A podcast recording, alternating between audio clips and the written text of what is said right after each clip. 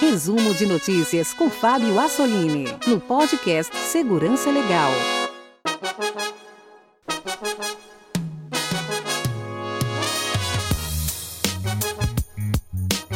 Bem-vindos a mais um resumo de notícias do podcast Segurança Legal. Aqui você fica bem informado sobre o que ocorre no mundo da segurança da informação. Essa é a nossa curadoria de notícias. Para você que não teve tempo de acompanhar o noticiário, aqui nós comentamos e selecionamos as notícias mais importantes e mais impactantes do mundo da segurança da informação. Lembrando aos nossos ouvintes da nossa campanha de financiamento coletivo.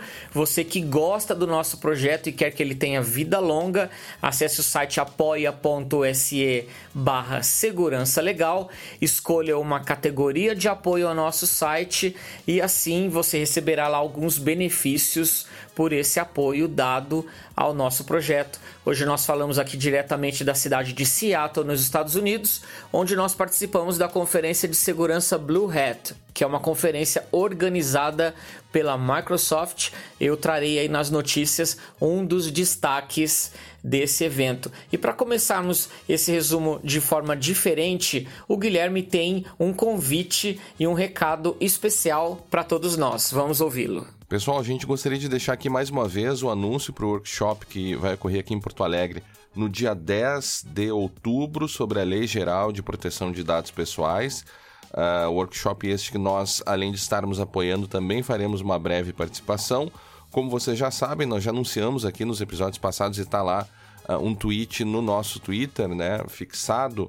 Uh, esse, esse workshop é promovido pelo pessoal da Data Privacy Brasil, que é o Bruno Bione e o Renato Leite Monteiro. E os ouvintes do Segurança Legal têm 20% de desconto para participar desse workshop. Então, vai ficar no show notes ali uh, o cupom de 20% de desconto. Eu sugiro que você dê uma olhada, também vai ficar o link para o evento. Vai valer bastante a pena, vai ser uma tarde bem proveitosa de debates sobre a nossa lei de proteção de dados. Então, dia 10, aqui em Porto Alegre, 20% de desconto para os ouvintes do Segurança Legal. Acessem os links no nosso show notes. Obrigado, Soline. Obrigado, Guilherme, pelo convite. Lembrando sempre aos nossos ouvintes que todas as notícias que nós estamos aqui comentando, os links vocês encontram lá no nosso site ou, ou então no show notes do nosso programa, que você pode visualizar aí no seu programa de podcasts. E nesta edição. Segurança das urnas eletrônicas novamente em discussão.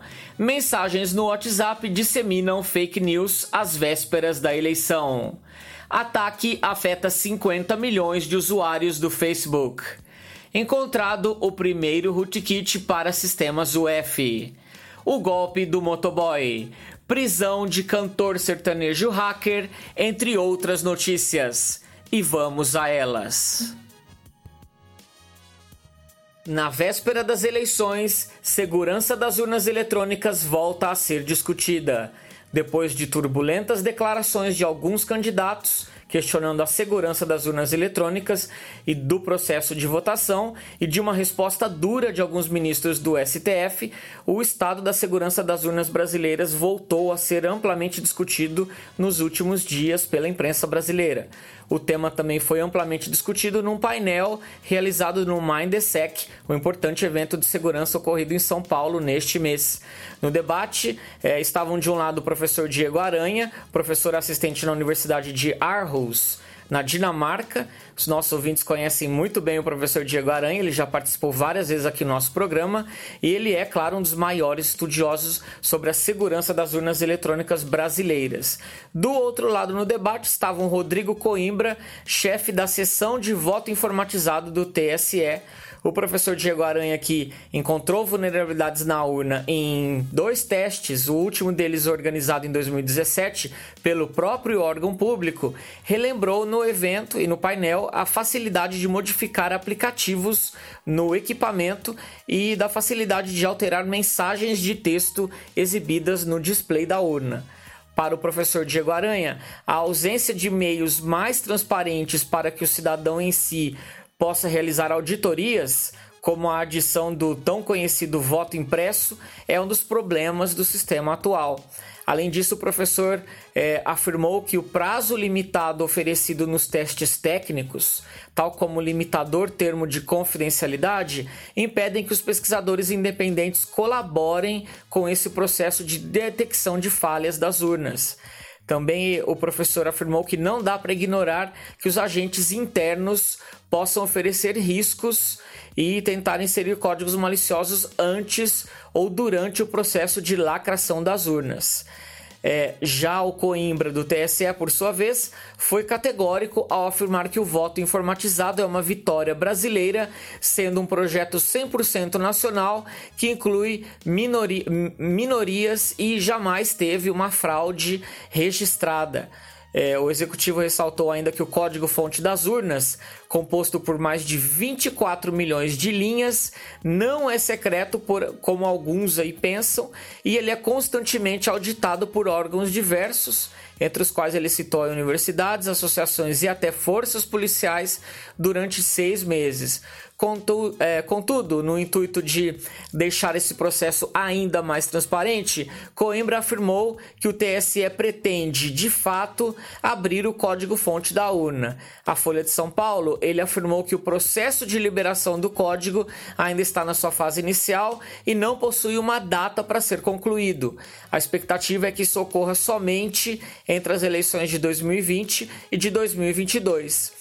Por enquanto, o tribunal analisa algumas questões legais é, relacionadas à abertura do sistema, mas, segundo Coimbra, algumas partes do código é, foram feitas por empresas privadas e possivelmente é, não poderão ser publicadas nem liberadas. É, se o nosso ouvinte quiser assistir na íntegra o debate entre o professor Diego Aranha e o funcionário do TSE, eu vou deixar lá na descrição o link é, com esse uma hora de gravação do debate, onde vocês vão poder ver o professor Diego Aranha defendendo é, a sua tese, mostrando os problemas que ainda existem na urna brasileira. Os partidos brasileiros não estão preocupados com cyberataques, mas deveriam estar. E ainda no tema eleições, o site Vice publicou uma extensa reportagem falando sobre a segurança digital e como ela tem sido negligenciada pelos partidos políticos no país e pelos seus programas de governo. Além do site ter listado também os últimos incidentes envolvendo os partidos no Brasil, é, incidentes esses que envolveram aí tentativas de invasão aos seus sites, ataques de DDoS e também outros incidentes que chegaram a envolver políticos brasileiros assim como ocorreram nas campanhas políticas em outros países, especialmente aí nos Estados Unidos e na França. Ultimamente, ataques cibernéticos no tempo das eleições tentam não só comprometer a infraestrutura dos partidos, mas também manipular o resultado das eleições com a exposição de dados roubados. Nós vimos esse tema sendo amplamente discutido lá nos Estados Unidos eh, na época da eleição do presidente Donald Trump. Além disso, soma-se ainda o fato de eh, existirem diversas campanhas de fake news se propagando aí uh, pela internet, né, utilizando as redes sociais, e também propaganda paga em redes sociais, paga por políticos, né, o uso massivo de bots nas redes sociais e também a comunicação direta via aplicativos de mensagens como o WhatsApp. Tudo isso aí somado cria um novo cenário de campanha nessas eleições de 2018. Mas enquanto isso, uh, os analistas, os marqueteiros e a mídia debatem como esses fatores podem afetar o resultado da corrida eleitoral, é, sendo que esse aspecto do ambiente digital aí sendo tão importante é, e a proteção do, ambi do ambiente digital, na verdade, está é, meio que de escanteio, porque das candidaturas que nós temos visto aí, uh, nenhuma ou muito poucas uh, tem em seus programas de governo questões para lidarem, por exemplo, com ataques cibernéticos. O artigo da Vice é bastante interessante, bastante completo. Os ouvintes que querem é, lê-lo na íntegra, os links vocês já sabem, já estão lá no show notes. Campanhas de fake news no WhatsApp usam o nome de institutos de pesquisas eleitorais. E olha, por falar em campanhas de fake news, para fechar aqui esse bloco com notícias sobre política, é, temos visto no último dia campanhas de envio massivo de mensagens no WhatsApp que convidam as pessoas a responder su supostas pesquisas eleitorais do Datafolha e do Ibope. Essas mensagens foram disseminadas é, massivamente no país e os links dela levavam a sites falsos usando o nome desses institutos de pesquisa. Ambos os institutos informaram que não trabalham com esse método para realizar as suas pesquisas eleitorais. É, o Datafolha afirmou que não faz pesquisas eleitorais através da internet e utiliza apenas o método face a face com entrevistas pessoais. Ah, em nota divulgada na última semana, o Ibope também informou que não realiza pesquisas pelo WhatsApp e a empresa ainda afirmou que é falso qualquer convite ou divulgação de resultado de pesquisa realizada pela internet ou pelo celular que seja atribuída ao Ibope Inteligência. Nas mensagens que circularam é, pelo aplicativo, os usuários são convidados a clicar num link para um site falso e a preencher um formulário com a sua cidade, estado e escolhendo aí no, no, formulário o candidato em quem vai votar ou em variantes aí do ataque, é, qual candidato a pessoa tem maior rejeição. Pois bem, na sequência em que a pessoa faz isso, será exibido, era exibido no ataque, uh, uma mensagem orientando para que a pessoa que recebeu a mensagem uh, pudesse compartilhar essa pesquisa com 10 contatos seus no WhatsApp para supostamente aí, confirmar a participação na pesquisa e assim ter acesso aos resultados. Né? É, nossos ouvintes já é, conhecem essa modalidade de golpe né, disseminada no WhatsApp. É, mas essa foi um pouco diferente porque ela não usa nenhum dos métodos de monetização que são comuns nas campanhas cybercriminosas disseminadas no WhatsApp, onde algumas vezes é solicitado o número de telefone para que ele seja inscrito em serviços premium, né? E assim o usuário tenha um valor descontado lá da sua conta, ou ainda em alguns ataques eram oferecidos a instalação de um aplicativo malicioso. Pois bem, nessas últimas campanhas nada disso acontecia. Realmente o interesse maior era obter a opinião do usuário quanto à rejeição ou a sua opção de voto mas para participar aí era exigido compartilhar é, o link com seus contatos, tornando assim a tal pesquisa viral. Isso chegou nas mãos de muita gente, né? E após concluir o compartilhamento, uso e, e informar a opinião do é, a sua opinião de voto, o usuário era direcionado para um site de fake news com notícias bastante distorcidas falando bem de determinado candidato. Pois é, ouvintes, nós comentamos no começo do ano que nós é, veríamos campanhas assim de fake news e olha, elas chegaram até nós através do WhatsApp. Facebook descobre ataque que afetou 50 milhões de contas de usuários o Facebook precisou deslogar 50 milhões de usuários porque invasores roubaram tokens de acesso, que são chaves digitais que poderiam ser usadas para controlar as contas de outras pessoas. Outros 40 milhões de usuários do Facebook foram desconectados por precaução, totalizando aí 90 milhões de usuários atingidos por esse incidente. Só para lembrar, o Facebook possui 2 bilhões de usuários cadastrados no serviço. Um pico de tráfego incomum é o que alertou os engenheiros do Facebook de que algo errado poderia estar acontecendo e foi uma investigação sobre essa atividade intensificada que levou os engenheiros a descobrirem essa enorme falha de segurança. Os tokens de acesso são códigos alfanuméricos gerados quando o usuário faz login e são salvos no navegador do usuário e também nos servidores do Facebook ao mesmo tempo. Eles são usados para permitir que os usuários acessem o site do Facebook sem solicitar que o usuário efetue login em todas as visitas. Com os servidores do Facebook verificando o token de acesso do navegador, no segundo plano é, no momento que o usuário faz o acesso. O Facebook informou ainda que os invasores abusaram de uma vulnerabilidade presente no View As, que é um recurso presente no perfil de cada usuário do Facebook que permite ver como a sua conta será vista pelos olhos dos outros usuários que visitam a sua página, o seu perfil lá na rede social. Eles ainda é, disseram que uma mudança no código do Facebook em julho de 2017 introduziu essa vulnerabilidade, porém a empresa viu é, ela sendo explorada pela primeira vez no último dia 16 de setembro. Esse foi o dia em que o Facebook acredita que os invasores começaram a abusar massivamente dessa falha para acessar o recurso VOS e assim obter os tokens de acesso para outras contas.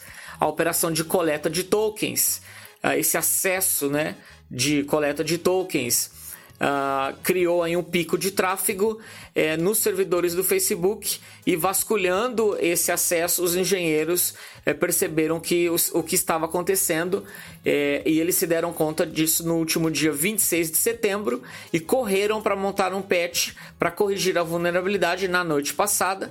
E no dia 27, antes de tornar a coisa pública, eles publicaram essa correção. Durante uma, uma chamada com a imprensa, Uh, um dos executivos do Facebook disse que a vulnerabilidade nesse recurso era na verdade uma combinação de três bugs e que essa vulnerabilidade que eles corrigiram foi, é, foram esse resultado de três bugs distintos uh, quando eles criaram um novo uploader de vídeo. Todos os usuários do Facebook podem acessar a página de login e segurança no Facebook e revisar uma lista de todos os dispositivos que fizeram login nas suas contas, caso você encontre lá um acesso uh, um acesso desconhecido, é altamente recomendável que você troque a sua senha. Uh, e além disso, se você tem o costume de usar a sua conta no Facebook para logar em diferentes serviços na internet, o que, convenhamos, é uma péssima prática, uma prática de segurança, pode ser que você tenha problemas de acesso nesses outros serviços e que seja necessário refazer essa autorização. Google adota login automático no Chrome e irrita usuários. A atualização para o Chrome 69 liberou uma nova interface, um gerador de senhas nativo, mudou a forma como sites em SSL são exibidos, mas também promoveu uma mudança que pode interferir na sua privacidade e isso, olha, irritou muita gente o Google passou a relacionar o login feito em sites com o login do próprio navegador.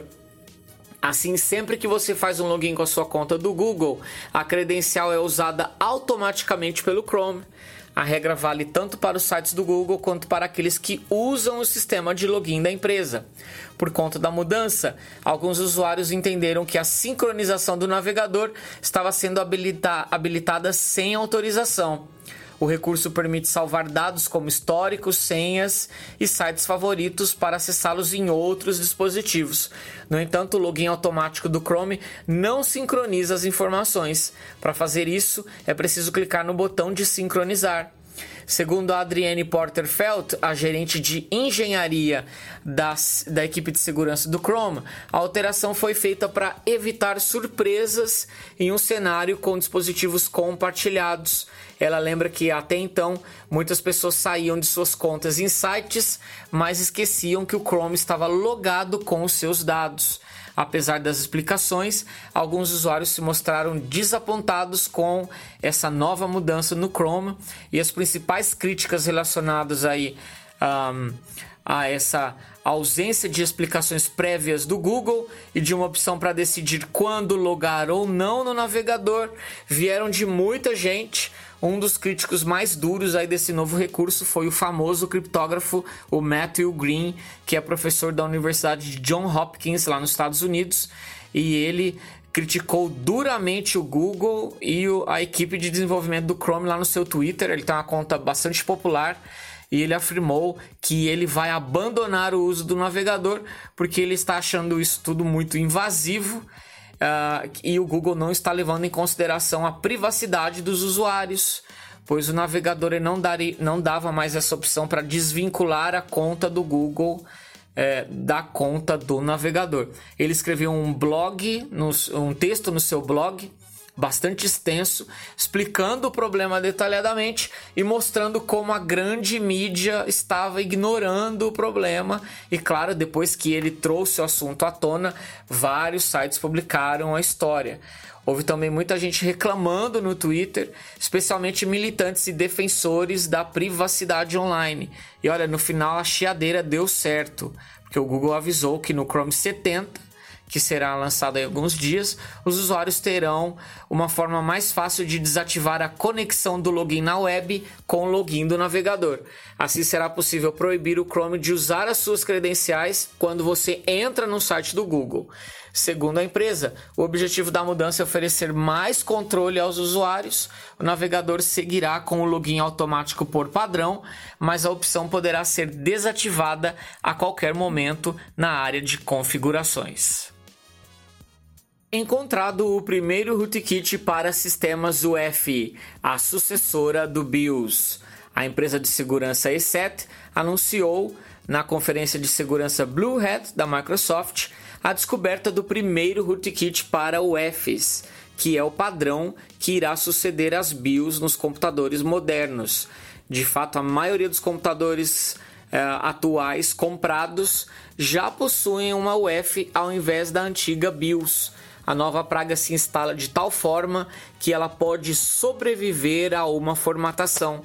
Alguns rootkits do F já foram apresentados como provas de conceito, já eram conhecidos, portanto. É, inclusive, há relatos de alguns desses rootkits é, sendo utilizado por governos. No entanto, nenhum rootkit do F foi detectado em um ataque in the wild, ou seja, efetivamente é, infectando vítimas pelo mundo. Uh, e isso até que a E7 descobriu realmente o primeiro deles numa campanha do grupo Sednit, que implantou com sucesso um módulo F malicioso no sistema de uma vítima. A praga tem sido usada para infectar algumas organizações governamentais nos Balcãs, bem como países da Europa Central e do Leste. A descoberta desse primeiro rootkit é muito importante por dois motivos. O primeiro deles, essa descoberta mostra que eles são uma ameaça real e não apenas ou mais uma prova de conceito. E segundo, serve, serve como um aviso especialmente para todos aqueles que podem estar na mira desse grupo. O SEDNIT também é conhecido como a PT28 Sofacy ou Fancy Beer esse grupo aí é bastante perigoso e bastante com muito conhecimento técnico para fazer ataques altamente complexos. Na pesquisa, a E7 determinou que esse grupo teve êxito pelo menos uma vez ao escrever um módulo F malicioso na memória flash SPI do sistema. Esse módulo é capaz de dropear e executar um malware no disco durante o processo de boot. Esse método de persistência é particularmente invasivo, pois não só sobrevive a uma reinstalação do sistema operacional, mas também a uma substituição do disco rígido. Vejam vocês. Além disso, a limpeza do firmware do sistema UEFI significa reativá-lo, uma operação que não é tão simples de realizar e certamente não é feita por um usuário comum. A pesquisa realizada pela E7 é muito interessante. O nosso ouvinte que quiser ler essa fascinante análise técnica publicada por eles, o link vocês já sabem, estarão lá no nosso site. O golpe do motoboy e das falsas centrais telefônicas querem clonar o seu cartão. Há dois meses, uma empresária de São Paulo recebeu uma ligação supostamente do seu banco sobre uma suposta compra realizada com cartão de crédito na cidade de Campinas. Não, ela não reconheceu o pagamento e foi orientada pelo atendente a entrar em contato com a instituição financeira Pois bem, a empresária ligou para o número localizado na parte de trás do cartão, ouviu a música de espera do banco, falou com o funcionário e aceitou a oferta de entregar o seu cartão a um motoboy para que ele realizasse uma averiguação. No dia seguinte, a empresária descobriu, para sua grande surpresa, não havia telefone algum para o banco e que o motoboy que levou o cartão dela, na verdade, clonou o cartão em 80 mil reais. Ela caiu no golpe do motoboy, crime de engenharia social é, como são chamados aí os casos de manipulação psicológica das vítimas por estelionatários. É o golpe da moda, de acordo com a Polícia Civil, é o Ministério Público e os bancos mas apenas uma entre as diversas modalidades de fraudes que envolvem cartões de crédito. O funcionamento desse golpe é bastante interessante. Geralmente a quadrilha faz um contato em um número de telefone fixo se apresentando como funcionário do banco, informando aí um suposto problema e pedem para que a vítima imediatamente desligue o telefone, pegue o cartão e ligue para o número que consta no verso desse cartão. E de fato as vítimas fazem isso mas o que de fato acontece é que os golpistas da primeira ligação, eles não chegam a desligar o telefone, eles continuam na linha de tal forma que a vítima, ao pensar que está discando e fazendo uma segunda chamada para a central do banco, ela vai na verdade falar com os primeiros golpistas que permaneceram na linha e assim, ao conversar com eles, a sugestão de que é, seja enviado um motoboy até a casa da vítima para buscar o cartão como a maioria dessas vítimas acredita que realmente falaram com o banco, porque chegaram a discar o número, esse golpe tem enganado aí muita gente pelo Brasil afora. Quem cai nesse golpe geralmente fica espantado com o nível de detalhamento dos bandidos. Eles têm muitas informações sobre a vítima e após, é, e claro, eles conseguem isso monitorando redes sociais. Foi o que afirmou o delegado José Mariano de Araújo, que é o titular da Delegacia de Crimes Cibernéticos da Polícia Civil de São Paulo. As quadrilhas também costumam tocar aquela musiquinha das centrais telefônicas que todos nós ouvimos quando ligamos para lá tudo, é claro, para transparecer legitimidade. O promotor de justiça do Ministério Público do Distrito Federal é, e presidente do Instituto Brasileiro de Direito Digital, o Frederico Meinberg, destaca que a maioria das fraudes tem origem nos roubos de bancos de dados de empresas. Abre aspas. Um vazamento de bancos de dados expõe dados de milhares de consumidores. Isso depois é vendido no mercado paralelo da internet e vai alimentar milhares de fraudes no e-commerce afirmou aí uh, o Frederico Menberg. Atualmente, uma força-tarefa envolvendo policiais e promotores de justiça tenta levantar a origem desse tipo de ataque. Uma das linhas de investigação trabalha com o envolvimento de colaboradores dentro de bancos, companhias telefônicas e centros de processamento de dados de varejistas que facilitariam o acesso às informações por parte dos estelionatários. Muito bem, vamos agora ao nosso bloco de rapidinhas, onde nós vamos comentar de maneira bem rápida algumas notícias também interessantes. Primeira notícia: serviço de pagamentos usado pelo governo americano vaza dados de 14 milhões de cidadãos. Se isso acontece nos Estados Unidos, imaginem no Brasil. Segunda notícia: empregado da NSA, ex-empregado da NSA, é condenado a cinco anos de prisão por levar trabalho para casa.